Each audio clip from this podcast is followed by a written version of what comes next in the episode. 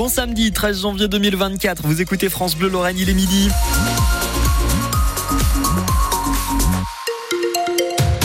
Maxence, euh, bah, le ciel ne s'est toujours pas découvert. Mais ça va se découvrir cet après-midi. On garde espoir pour voir euh, ces rayons de soleil euh, en Moselle. Les températures 0 à 2 degrés pour les maxi. Point complet hein, sur la météo du jour. Après le journal de la mi-journée avec vous, Emma Steven. Toujours beaucoup de zones d'ombre autour de la mort d'un Lorrain au Luxembourg. Oui, Jonathan Aubry sortait d'une boîte de nuit à Pétange il y a trois semaines quand il est décédé. Sa famille attend des réponses de la part de la justice.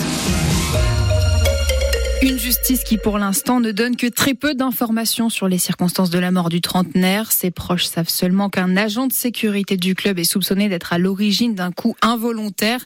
D'abord inculpé, il a été libéré en attendant les suites de l'enquête. Julos, la famille de la victime s'est portée partie civile avec plusieurs objectifs. Le premier, c'était de remercier toutes les personnes qui ont soutenu la famille par des messages, des attentions, même si des fois c'est allé trop loin sur les réseaux sociaux, le genre de comportement qui complique un deuil selon Faiza, la femme de Jonathan. Il y a énormément de personnes qui ne savaient pas grand-chose et qui se sont permises de faire justice eux-mêmes ou je ne sais guère. Moi, on a tout de suite appelé au calme, très rapidement, parce que ben, on a plus besoin de calme que de bruit. La famille a aussi tenu à dénoncer le manque d'empathie de la police et du personnel de la morgue luxembourgeoise avec qui il a été très difficile de communiquer selon Ilias Bouraille, le beau-frère. Peut-être que c'est lié au fait que ce soit Luxembourg et euh, le fait qu'il y a une frontière à passer, je ne sais pas. C'est juste qu'on peut factuellement juste établir qu'on n'a pas été bien reçu euh, presque jamais, euh, sauf deux trois personnes ici et là.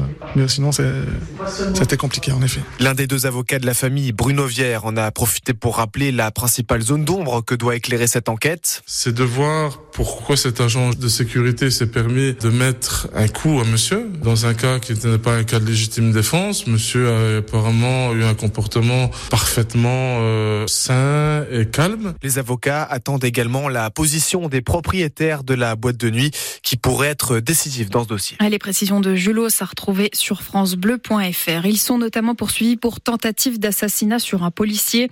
Quatre jeunes hommes sont désormais en détention provisoire ce midi. Au total, 15 personnes sur les 16 interpellées en milieu de semaine ont été mises en examen. Un homme est placé en centre éducatif fermé pour mineurs et les 10 autres mises en cause sont placées sous contrôle judiciaire. Elles sont soupçonnées d'avoir attaqué le commissariat et la gare d'Agondange l'été dernier. Les faits s'étaient déroulés suite à la mort de Naël, cet adolescent tué par un policier lors d'un contrôle routier en région parisienne. C'est une forme de séparatisme social qui est consacrée. La réaction ce matin du porte-parole du Parti socialiste, Jérôme Guedj, chez nos confrères de France Info. Il réagissait aux propos de la nouvelle ministre de l'Éducation nationale, Amélie Oudéa-Castéra, qui hier expliquait avoir mis ses enfants dans une école privée à cause de la frustration devant le paquet d'heures d'enseignement qui n'était pas sérieusement remplacé. Fin de citation. C'est à Marly que le parcours euh, des sauts d'obstacles équestres des Jeux Olympiques de Paris est en train de prendre forme. Après 20 ans d'activité dans ce domaine, Grégory Baudot, originaire de Forbach, a été choisi par la Fédération internationale pour être co-chef de piste. Concrètement, ça veut dire que c'est lui qui imagine l'emplacement des obstacles, leur forme et même leur décoration. Et il lui reste un peu moins de 8 mois de travail, Léo Limon. 27 juillet prochain, jardin du château de Versailles, début de l'aventure olympique de Grégory Baudot et déjà des étoiles plein les yeux. Avoir le, château de Versailles et le parc euh, du château en toile de fond, c'est euh, indescriptible comme image, c'est fantastique, c'est fabuleux. L'émerveillement qui va vite laisser la place à la concentration. Je pense qu'il va y avoir euh, beaucoup de stress, beaucoup de pression, la veille et l'avant et l'avant-veille de la première épreuve. Le monde entier vous regarde, la corporation vous regarde? Et pour ne pas se rater, il faut préparer un parcours à la hauteur des JO. On peut parler de parcours subtils, délicats, qui vont nécessiter une vraie réflexion et un vrai tact de la part des cavaliers. Les problèmes, on les pose d'abord aux cavaliers. Une conception du parcours qui a commencé et qui tiendra compte du bien-être des chevaux. Ce ne sont pas des chevaux qui sont soumis, c'est loin d'être le cas, mais très très loin d'être le cas. Les chevaux sont traités aussi bien aujourd'hui que les humains. Il faut qu'on voit des chevaux qui prennent du plaisir on voit des chevaux qui sautent pour moi, j'ouvre les guillemets, hein, au naturel. Et ce parcours de saut d'obstacles devrait être terminé pour le début de l'été. Elle Marlien à Grégory Baudot qui pourrait ne pas être le seul Mosellan au JO de Paris. Le cavalier de Sogne, enceint numéro 1 mondial, Simon Delestre, devrait être sélectionné, lui, mais en tant qu'athlète. Au tir à l'arc aussi, deux archères mosellanes sont bien parties pour les JO. Lisa Barbelin, originaire de Léy, et Caroline Lopez, qui vient de Cheminot, font partie des huit sélectionnés par la fédération pour représenter la France. Elles seront définitivement en juin si elles sont retenues. Hugo Humbert, incertain pour l'Open d'Australie, il tente de rassurer aujourd'hui alors qu'il vient de passer plusieurs jours cloué au lit. Je ne pouvais plus bouger, j'ai dû attraper un virus, dit le tennisman numéro 2 français. Le Messin a doucement repris l'entraînement hier. Deux heures et demie de calvaire selon ses mots. Il doit affronter lundi au premier tour du Grand Chelem le Belge David Goffin. Une dragonne de retour à Metz Handball. La pivot de 23 ans, Anne-Emmanuelle Augustine, vient de signer pour deux saisons.